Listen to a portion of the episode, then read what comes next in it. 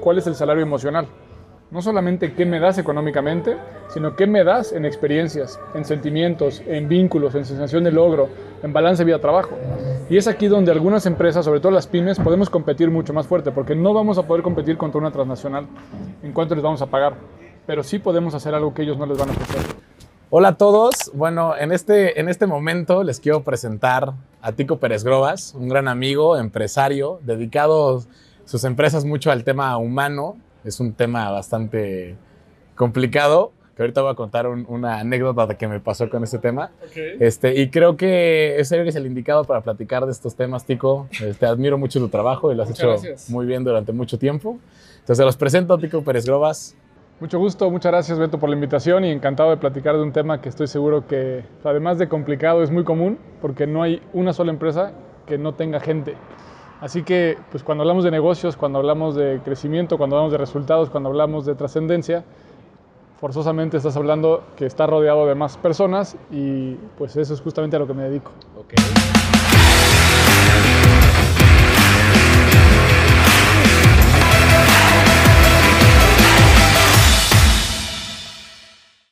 ¿Qué tan importante crees que sea el desarrollo personal para, para las empresas, de su personal?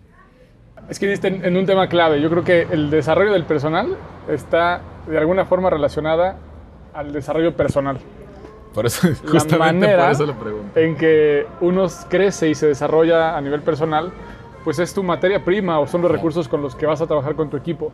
Así que, pues por un lado, el desarrollo individual creo que es fundamental para después tener un equipo de trabajo que te pueda llevar Claro. a conseguir resultados. Claro. Y luego, evidentemente, el nivel de resultados está directamente ligado al, al nivel de talento y de desarrollo que puedas invertir en tu personal. Claro. ¿no? Y entonces ahí es donde empieza el debate muy grande. Si puedes más bien ir generando y desarrollando talento o más bien puedes ir al mercado y traer el talento. Claro.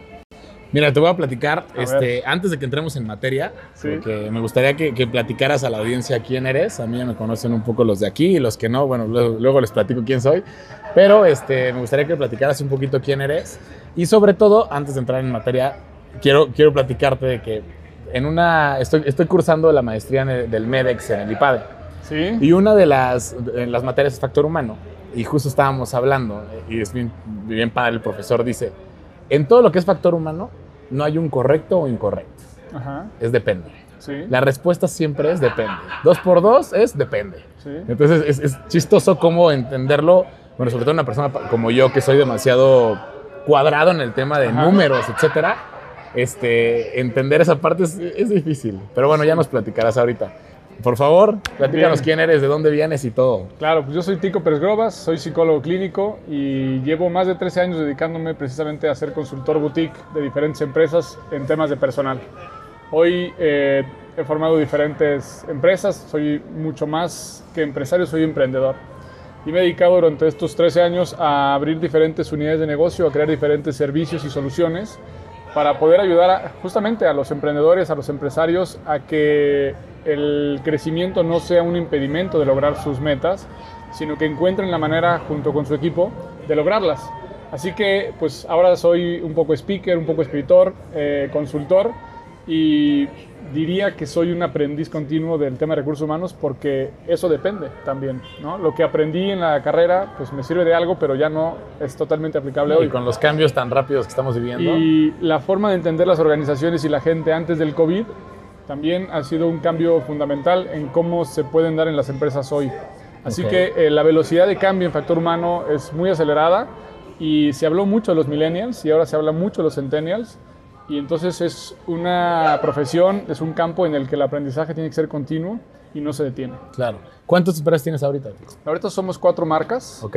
estamos operando diferentes productos y servicios. Todas enfocadas al sector humano. Todas. Ok, a ver, platícanos qué hace cada una. Órale. Digo, esto La- también es promoción para los que quieran contratarlo. Va a dejar sus datos. Muchas aquí. gracias. La, la primera es Rumbo Boutique.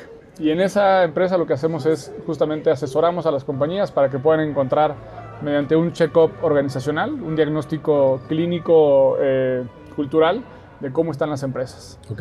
Y tenemos un modelo ahí increíble y entonces toda esta data que como decías, pues las emociones, los deseos, las fantasías, el compromiso de la gente en las empresas lo podemos medir, lo mapeamos, sacamos estadística de eso y hacemos un plan estratégico para, para mejorarlo. Ok. La otra se Pero todo es dedica- medible. Todo es medible. Eso está ¿no? magnífico. Al Ok. final es un poco lo que haces tú, ¿no? Este tema de la atención, el servicio a clientes, las ventas, pues tiene una parte abstracta, pero tiene una parte que puedes medir, documentar y que puedes ir modificando con el tiempo, con capacitación, entrenamiento y con estrategia. La otra se dedica específicamente a la atracción de talento y al reclutamiento. Somos una empresa boutique también, donde seleccionamos y reclutamos a ciertas personas de ciertas posiciones de nivel administrativo gerencial para arriba, para que puedan no solamente eh, ser personas que cumplan con lo que ofrece la empresa en términos de competencias o de descripción de puesto, sino nos enfocamos mucho a que sean aptos en la cultura y además que sean confiables, que hoy es una de las variables más Y importantes. ahí metes una, otra Y ahí empresa. es justamente el Ok. puente con la empresa que inicia todo, que se llama CICESO.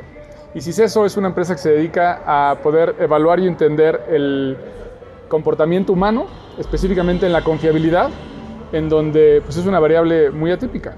Porque para medir la confiabilidad tienes que entender dos cosas y no me voy a clavar mucho. Una es qué ha hecho la persona anteriormente para poder predecir cómo se comporta. Y la otra es psicológicamente cómo está para poder ver la O tendencia sea, de comportamiento. las experiencias que tuvo antes en diferentes momentos de la vida que tú puedes ver cuál es su, su comportamiento experiencias, continuo. decisiones, relaciones, vínculos, valores, eh, juicio social, en donde pues dicen que no hay mejor manera de predecir el comportamiento futuro que conocer el comportamiento pasado.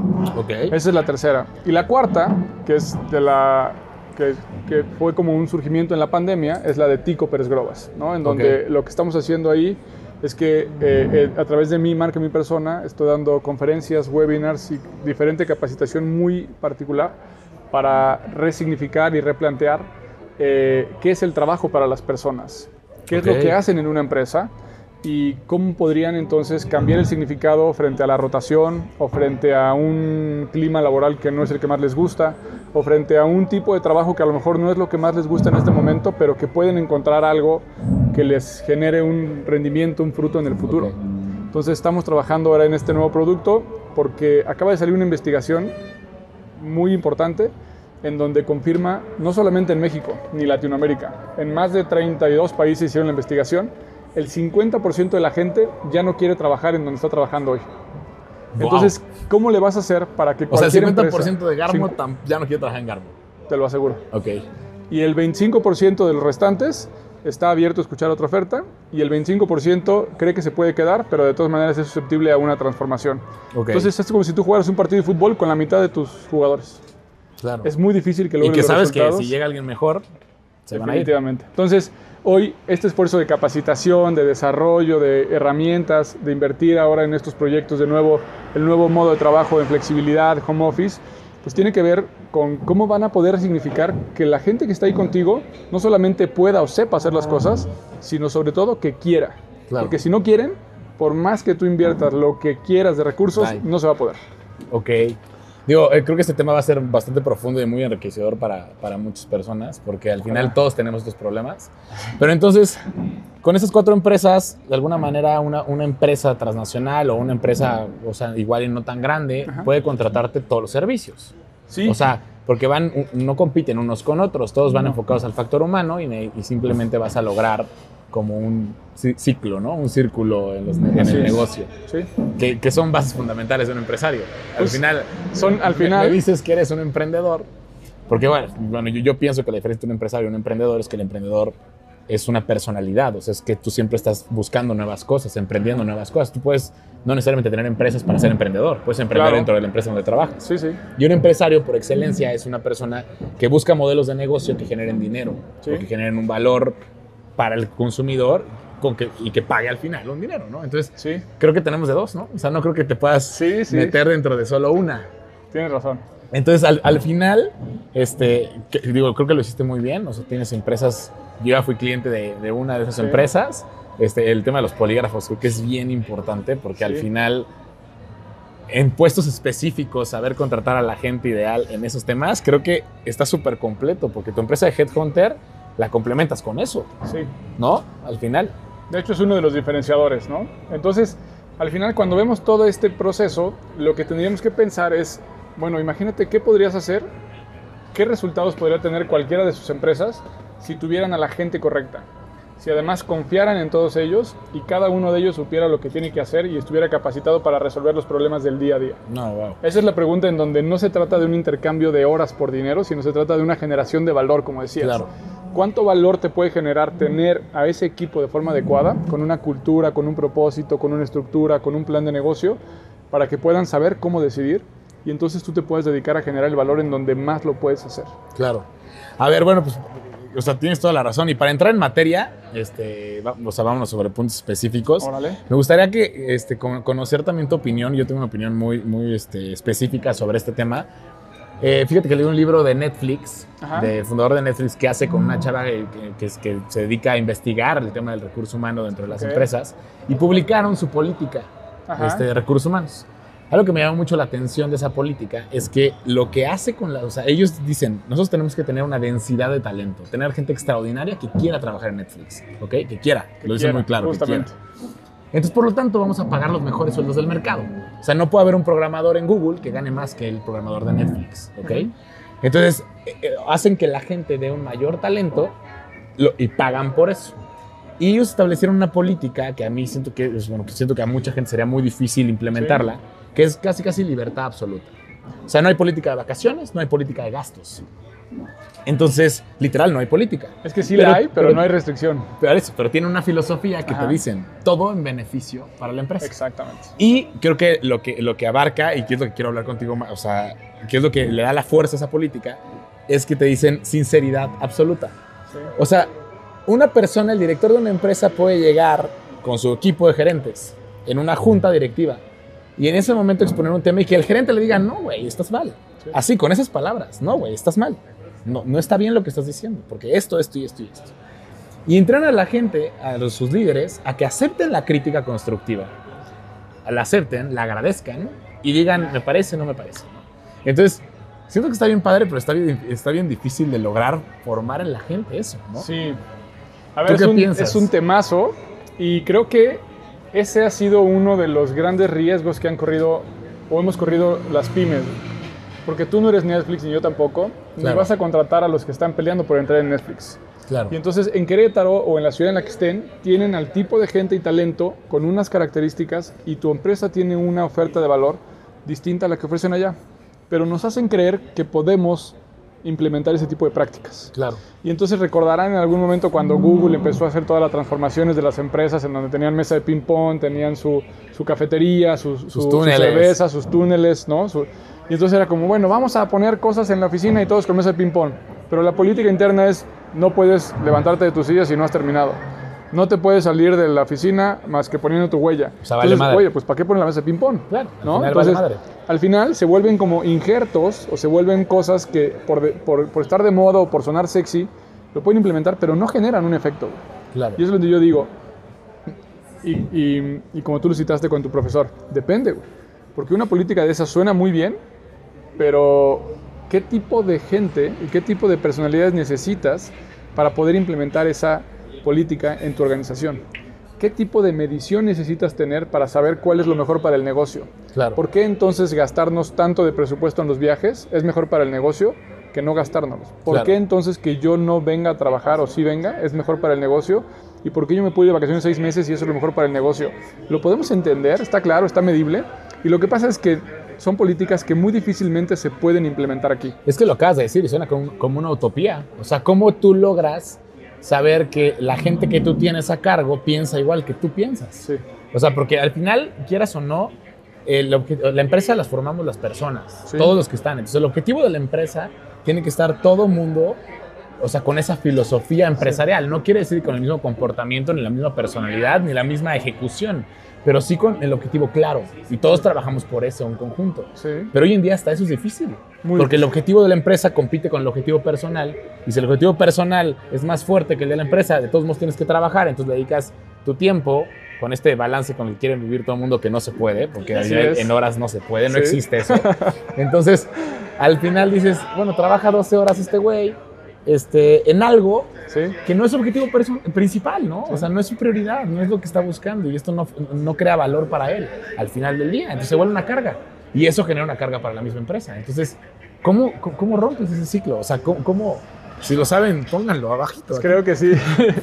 A ver, es bien complejo y por eso es importante analizar a cada empresa, a cada grupo y a cada líder por separado, güey. Porque no hay ninguno igual. Ninguno. Así que lo que tendríamos que ver es esa relación entre lo que pasa eh, en la relación que tiene cada persona con su empresa y lo que quiere eh, la empresa como resultados. Es decir, hay una parte en la que como dueño o socio de una empresa, tú tienes claro los objetivos que tienes que alcanzar y tienes claro la rentabilidad que buscas. Y luego abajo está la gente que está buscando otro tipo de cosas que no son las mismas necesariamente. Y en medio están las estructuras gerenciales o directivas que tiene gente a su cargo, los supervisores, los gerentes, en donde están peleados entre poder satisfacer la necesidad de la dirección o de la sociedad y luego las necesidades humanas. Porque la necesidad humana, como dices, es un balance vida-trabajo, es tener descanso, es tener mayor bienestar, es tener paz y los resultados no siempre se dan en la paz, en el descanso y en las vacaciones. y depende. Se dan en otro lado. Claro. ¿no? Y entonces es, este gerente difícilmente está preparado para poder lidiar con la presión de la alta dirección, con la presión y las necesidades del colaborador. Oye, pero, pero ¿qué tanto hay premisas? Porque al final del día también hay pilares fundamentales dentro del desarrollo humano en el que tú puedes este, dejar algo bien, o sea, hacer una política y una estructura para lograr una felicidad en el trabajador. Y pongo así porque no es una felicidad absoluta. Pero yo creo que, bueno, no creo, y está documentado, que la felicidad tiene que ver también con el crecimiento. Cuando una persona, en el nivel en el que esté, se estanca, automáticamente tiene un efecto negativo en su persona que le roba un poco de felicidad. Entonces, ¿qué tanto tenemos que lograr que la persona esté en constante crecimiento y no, no solo económico, porque crecimiento me refiero a crecimiento. no estoy hablando de dinero, no estoy hablando de puestos, estoy hablando de crecimiento, aprendizaje, también puestos, también dinero, pero no hay, creo que no hay un ultimátum en eso. O sea, creo que, ¿cómo, cómo logras que en una empresa, cuando ya logras ser en, organizaciones cada vez más grandes y más grandes y más grandes y entra más personal, porque es muy bonito decir, fueron a tus líderes y los líderes a los líderes y los líderes a los líderes, ¿no? Pero está complicadísimo. Complicadísimo. ¿Cómo logras que las personas que entren después generen ese crecimiento constante por sus acciones? Y ya te metes a temas donde les ponen trabas, donde esto, donde el otro. Entonces, la facilidad hoy en día de moverte a cualquier lugar. Mira, para mí, uno de esos puntos claves, porque ese es creo que uno de los nudos más difíciles de trabajar con la gente y con los líderes, porque curiosamente lo que llevó a las empresas a crecer está muy relacionado a la participación de los líderes, de los fundadores. Claro. Cuando viene la segunda línea empieza un segundo proyecto y cuando empiezan a crecer, ahí generalmente empiezan otro tipo de problemas. Lo que yo digo, y tú dijiste hace rato también con Netflix, son los que mejores pagan, ¿no? Como si la parte económica fuera una. Ahí adquiere cierto tipo de personal, pero viene otra parte que es cuál es el salario emocional. No solamente qué me das económicamente, sino qué me das en experiencias, en sentimientos, en vínculos, en sensación de logro, en balance vida-trabajo. Y es aquí donde algunas empresas, sobre todo las pymes, podemos competir mucho más fuerte, porque no vamos a poder competir contra una transnacional en cuanto les vamos a pagar. Pero sí podemos hacer algo que ellos no les van a ofrecer. Oye, perdón que te lleve, no te llevo la contra, pero es, un tema que he escuchado tanto que no sé si es demasiado romántico para, para que la realidad sea así. O sea, yo la neta creo que uno, que, uno de los principales motores de un trabajo es la generación de ingresos. Sí. O sea, al final del día, o sea, tu hobby, o sea, hay un empresario que yo admiro mucho que un día me dijo, yo estoy sentado en esta silla para generar dinero. Yo vengo aquí a generar dinero porque mi hobby está estando con mi familia, está yéndome de viaje con ellos, disfrutando a mis hijos, haciendo esto. Y dije, pues sí, suena muy lógico, ¿no? Y me podrán criticar muchos aquí por el tema así, pero siendo sinceros, todo el mundo dice, es que me encantaría trabajar en un lugar en, que, en el que no trabajo porque amo lo que hago. Ok, ama lo que hace, apasionate por lo que haces. Pero si no te pagan, o sea, no creo que lo hagas, me explico. O sea, lo que yo voy es un... Entiendo el salario que es emocional y por eso no, es que te lleve la contra, pero si quiero no, no, no. sacar como yo no digo, Yo no digo que no pagues, yo no digo que, que busques becarios y que Pero busques... real crees que compitas con un salario emocional contra un salario económico con una empresa que sí les paga el doble? Siempre y cuando, ¿no? Tengas una posibilidad de hacer una propuesta de valor integral. Es decir, que tu salario económico sea suficientemente competitivo, yo hablo del 80% por lo menos, ¿no? En donde tu tabulador, si te fijas, eres de la línea de que más paga en promedio, 80%, pero no eres el que más paga. Tienes 20% de empresas que pagan mejor que tú, pero tú tienes una oferta de valor muy distinta y piénsalo ahora que estamos regresando de la pandemia. Por lo menos el 60% de las personas después de vivir un año en este proceso de pandemia, están diciendo que renunciarían a su empresa si los obligan a volver físicamente a, trabajar. ¿Qué quiere decir? Y algunos de ellos están dispuestos a pagar una parte de sus ingresos, están dispuestos a sacrificar una parte del bono por permanecer en casa. No todos, hay gente que desde ahorita ya finge que tiene un viaje o que tiene que salir o lo obligaron en la empresa para no estar en su casa. ¿En tu caso cómo funciona? Pero yo la verdad es que yo he, estado en la pandemia prácticamente full en mi casa. Tengo una bebé de un año y entonces aproveché para dedicarle mucho tiempo. Pero te gusta estar en casa Me trabajando. gusta estar en casa. Yo, por ejemplo, no, yo no puedo. Yo sé que tú eres mucho Yo más soy de estar afuera. oficina, o sea, Por eso. en pandemia yo me iba solo a mi Pero hay perfiles. encerrado y ya. Entonces, si tú me dices, oye, te pago el doble tico lo que ganas ahorita para vente a trabajar aquí, pues la verdad es que no, hermano. Muchas gracias. Porque mi motivación ahora no es esa, güey. Claro. Hoy tengo otra. A los 24 años, 25, que empecé a chambear y que tuve mi, en mi primer bebé, me hubiera salido corriendo y me voy a trabajar contigo. Claro. Yo mismo. Pero voy cambiando de ciclo y tengo otras necesidades. Y entramos ahí en un tema de las generaciones, güey, ¿no? Y está este mito, que ya no es tan mito, del tema de los millennials eran más eh, conscientes y más sensibles para poder decir, me largo de aquí, me voy a otra cosa. Claro. Y si no encuentro algo, no me importa, yo la voy a sortear, vendo un par de cosas en Amazon, en el Mercado Libre, y con eso vivo, güey, ¿no? Y ahora los centennials también. Es cierto que hay una parte de, oye, prefieres trabajar, porque ya le- o sea, lo, lo- lo estamos viendo, y me consta. Acabamos de tener un caso en donde le llaman a un, a un muy conocido mío y le ofrecen una, un trabajo en una cigarrera. Le pagaban casi el 80% de lo que gana hoy. Y O no sea, aceptó la 80% oferta. más. 80% más de lo que gana ahora. Y no aceptó la oferta porque no cree en el producto que hacen. Porque sabe que el producto que hacen de vender cigarros mata gente como mató a uno de sus abuelos, güey. Y no está dispuesto a cobrar ese dinero Claro. por hacer algo en lo que no cree. güey. Pero ahí estamos metiendo ya, ya, ya un tema de creencias, moral, etcétera. Y no moral de que el tema de cigarro sea malo. Me refiero Sí, a, sí, sí. a- a que a tu perspectiva y tus experiencias, como de tus empresas lo hace, tomas ciertas decisiones en lo que tú ves correcto o incorrecto ciertas cosas, ¿no? ¿Sí? Entonces, en base a eso, ok, ahí tu ética interna es ser congruente con tus creencias. Ahí se vale. Pero ¿qué pasa en un tema como común? O sea, o, o- o con cada persona hay un mundo tan diferente que tenemos que meternos a cada persona. Pues es que yo lo que digo es que tampoco tienes un mundo en tu empresa, güey. O sea, No, tienes pero- 20, 200, 2000, 4000. He trabajado con empresas de 31 mil. Acabo de hacer un, pro- un, un- un, este proyecto con una empresa de 31 mil personas. Ok, no es un mundo, o sea, es una serie de gente que entonces tienes que ver qué tienen en común. Porque de, trein- o sea, de 7 mil millones, podrás escoger 31 mil que tengan algo en común. Más allá de las necesidades económicas que tenemos todos. y sobre ese algo como un atacas. a- Y suena, todos. claro, suena un poco eh, soñador, un poco utópico, pero yo sí creo que para algo trascendental en donde pasamos el 60, por- al menos el 60% de nuestro tiempo despiertos en el trabajo, nos merecemos poder estar en un lugar en donde no solamente cobremos, en donde Claro. cobremos y además hagamos algo que nos gusta y además tengamos sentido y además podamos aprender y además estemos con un equipo de trabajo que tiene una convivencia con nosotros. Pero yo, tengo- yo, yo- yo- yo creo, o sea, a ver, entiendo que las empresas son partícipes, pero son copartícipes, porque no es solo el tema de la empresa, también es el tema del trabajador. También, yo O sea, ¿cómo- ¿cómo, o sea, mi pregunta ahí, o más bien mi, mi pensamiento ahí es como, yo creo que las empresas, al, al hacer una correlación con el trabajador, forman un ambiente, sea positivo o negativo, en base a lo que la gente se queja, cada quien.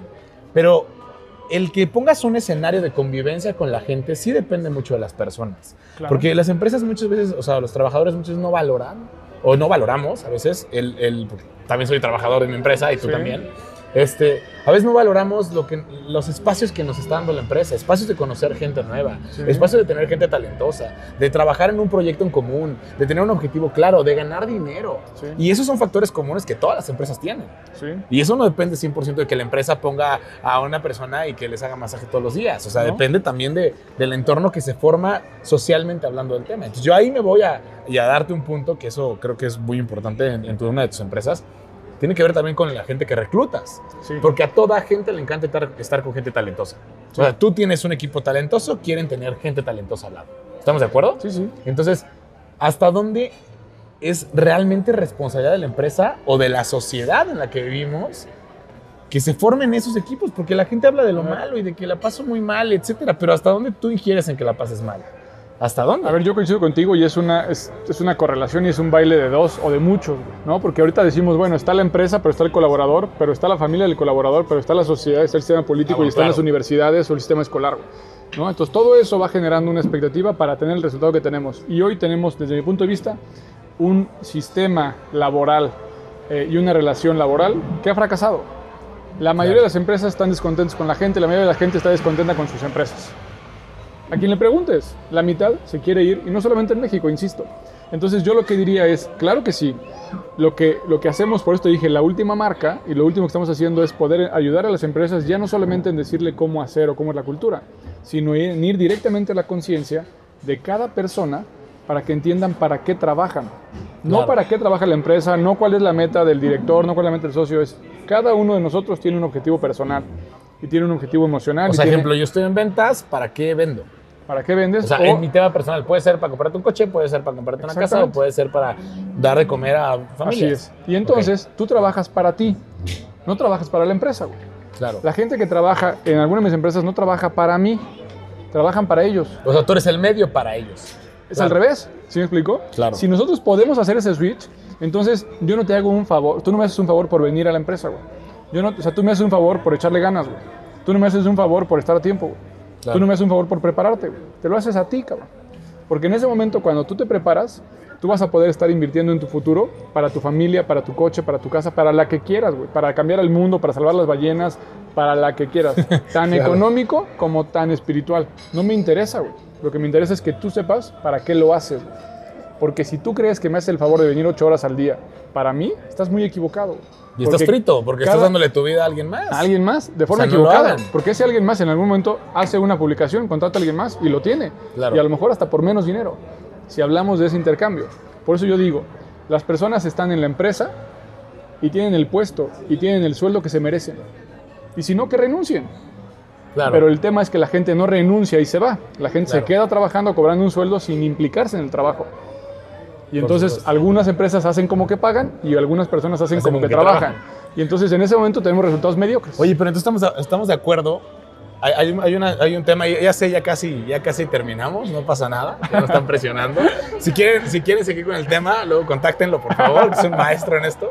Pero a ver, ¿qué tanto piensas de este tema? O sea, yo, yo creo que, bueno, eso es lo que siempre he creído, que el, el dinero simplemente es una métrica del impacto en valor que tú das. ¿Y a qué me refiero con esto? No quiere decir que si, que si una persona gana poco no, no, no impacte en su familia, en sus amigos, no. Me refiero a lo que das a la generación de ingresos. O sea, Sí, sí, sí. por ejemplo, un Cristiano Ronaldo, mucha gente dice, es que ¿por qué los futbolistas ganan lo que ganan? Porque el genera, impacto que genera esa persona en el mundo mediático que hoy tenemos es tan fuerte que paga. Pues gracias a Cristiano Ronaldo, Real Madrid, bueno, cuando estaba en el Madrid, lástima que se fue a la Juve, estoy muy dolido por eso, pero este, en el Madrid, pues le pagaban una lana, y en la Juve igual, porque gracias a que él está ahí, hay personas que más siguen a- a- al, al equipo, Sí. venden más playeras, este, ganan más Boletos, campeonatos, etcétera, etcétera, etcétera. Entonces yo, yo creo que algo bien importante es que todos se cuestionen lo que tú haces hoy en día, ¿qué tanto impacta? ¿Impacta a dos personas? ¿Impacta a una comunidad? ¿Impacta a un país? ¿Impacta al mundo?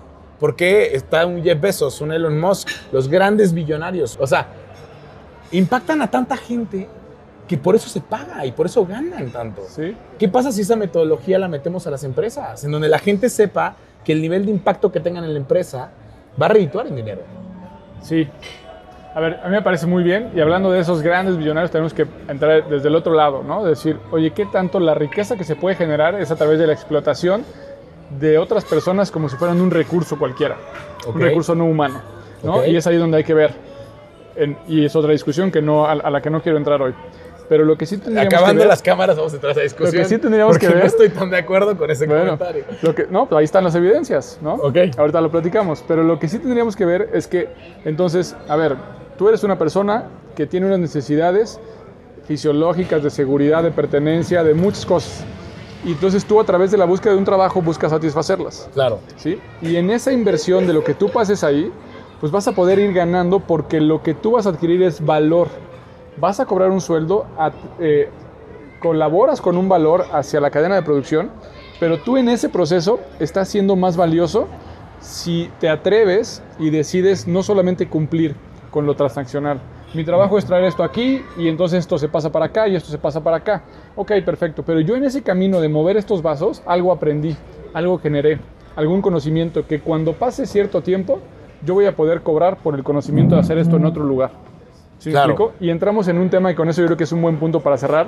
Es qué tanto de lo que haces hoy y qué tanto de lo que has aprendido a hacer va a ser sustituido muy rápidamente por inteligencia artificial o por robots. Porque en ese sentido, si lo que tú haces es repetitivo, rutinario y es muy fácil de poderlo convertir en un algoritmo, prácticamente no vas a esperar a que renuncies. Te van a renunciar y no vas a encontrar trabajo. Entonces, tu obligación, el de todas las personas, no es cumplir con la quincena actual o con el proyecto de este trimestre. Tienes que pensar, tenemos que pensar qué de lo que hacemos hoy, qué de lo que estamos generando hoy, a lo que le asignamos tiempo y lo que aprendemos, nos va a hacer una persona con mayor valor, no monetario nada más, en todos los sentidos, en el futuro. Claro. Porque nos va a alcanzar. Y en ese sentido hoy podemos confiar mucho más en muchos algoritmos que en las personas. Y así va a ser la tendencia. O sea, que, bueno, creo que tienes toda la razón. O sea, creo que lo importante aquí, o sea, volviendo al punto del impacto, es eso. O sea, lo que tú dices con este tema es el impacto que generas. No me refiero a cuánta gente llegas, me refiero, sí, a cuánta gente llegas, pero también a, a, qué tanto valor generas. Sí. O sea, entonces yo creo que hoy en día las personas, porque había, estaba leyendo el otro día un artículo donde hablaban de, de cómo los robots y toda la inteligencia artificial va a suplir al ser humano. Yo creo que no va a suplir al ser humano. Yo creo que al final del día el ser humano tiene valores emocionales, racionales y, temas, o sea, del, del, ser humano como tal, que son capacidades que nadie va a poder igualar. E, entiendo que tú puedas llevar un nivel de las matemáticas en una inteligencia artificial que se resuelva de esta manera, pero la sensibilidad, la percepción, el tema de cómo entiendes en base a tus experiencias y las perspectivas que tienes, no se va a poder suplir, o eso espero. Claro, pero cuando haya, por ejemplo, taxis o coches automáticos que se manejen solos, pues tú le puedes decir, el taxista tiene muchos valores, es un gran ser humano. Pero no. Pero pues no va a tener a eso me refiero con el impacto. tenemos que pensar todos, las empresas y los colaboradores, que las empresas, no me gusta dividirlas de los colaboradores porque al final somos uno mismo. O sea, tenemos que pensar en cómo evolucionamos el, el tema de, de, las perspectivas que tenemos y el cómo atacamos diferentes problemas. Soluciona problemas para los demás y te va a ir bien. Así funciona. A ver, acabamos de decir, ¿no? En, en esa generación de valor, la gente tiene que saber cuánto valor genera. Pero cuántas posiciones, es decir, cuántas vacantes ven publicadas y cómo están publicadas, como para decir, si tú generas tanto valor vas a ganar tanto. No es cierto, te dicen, te contrato y tú vas a ganar tanto por estar sentado aquí ocho horas al día. Claro. No por cuánto valor generas. Y la verdad es que la mayoría de las empresas operan así, por el tiempo que estás, por lo que hay que hacer y no sabemos si fue bueno o malo ni cuánto valor se generó. Después te pueden correr o recortar o acomodar en otra área. Pero la verdad es que no está el sistema listo, no está con la madurez suficiente para poder hablar de la generación de valor, porque la mayoría de las posiciones, no tengo un porcentaje exacto, pero me atrevo a decir que más del 90% se pagan por tiempo, no, por, por resultados. Ok, pues dejamos este tema. ¿Cómo les va a ustedes? Porque creo que sí es importante eso. Poner KPIs, mediciones, resultados, motivar a la gente no por horarios, sino por resultados, creo que es lo más importante, ¿no? Al final una empresa genera dinero por generar resultados para los clientes. Así es. Y generar ese valor. Si hiciéramos lo mismo con la gente que trabaja en la empresa, tal vez otro gallo nos cantaría a todos. Justo por eso cerramos con que el colaborador, al final de cuentas, es igual de valioso o más que el cliente.